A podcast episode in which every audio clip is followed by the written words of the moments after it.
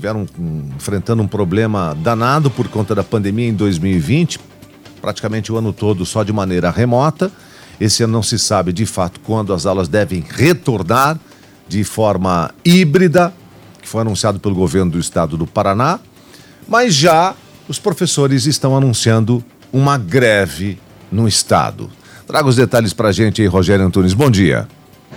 Olá, bom dia Ivan, bom dia Raquel aos ouvintes da Tarouba FM. Trabalhadores da Rede Estadual de Educação aprovaram em assembleia durante o fim de semana a deflagração de uma greve por tempo indeterminado a partir do dia 18 de fevereiro, quando está marcado o retorno das aulas no Paraná. De acordo com a PP Sindicato, a categoria é contrária ao modelo híbrido, que alterna atividades presenciais e remotas, escolhido pelo governo do estado. Eles reivindicam a aplicação da vacina e a melhoria das condições sanitárias como pré-requisito para voltar às salas de aula.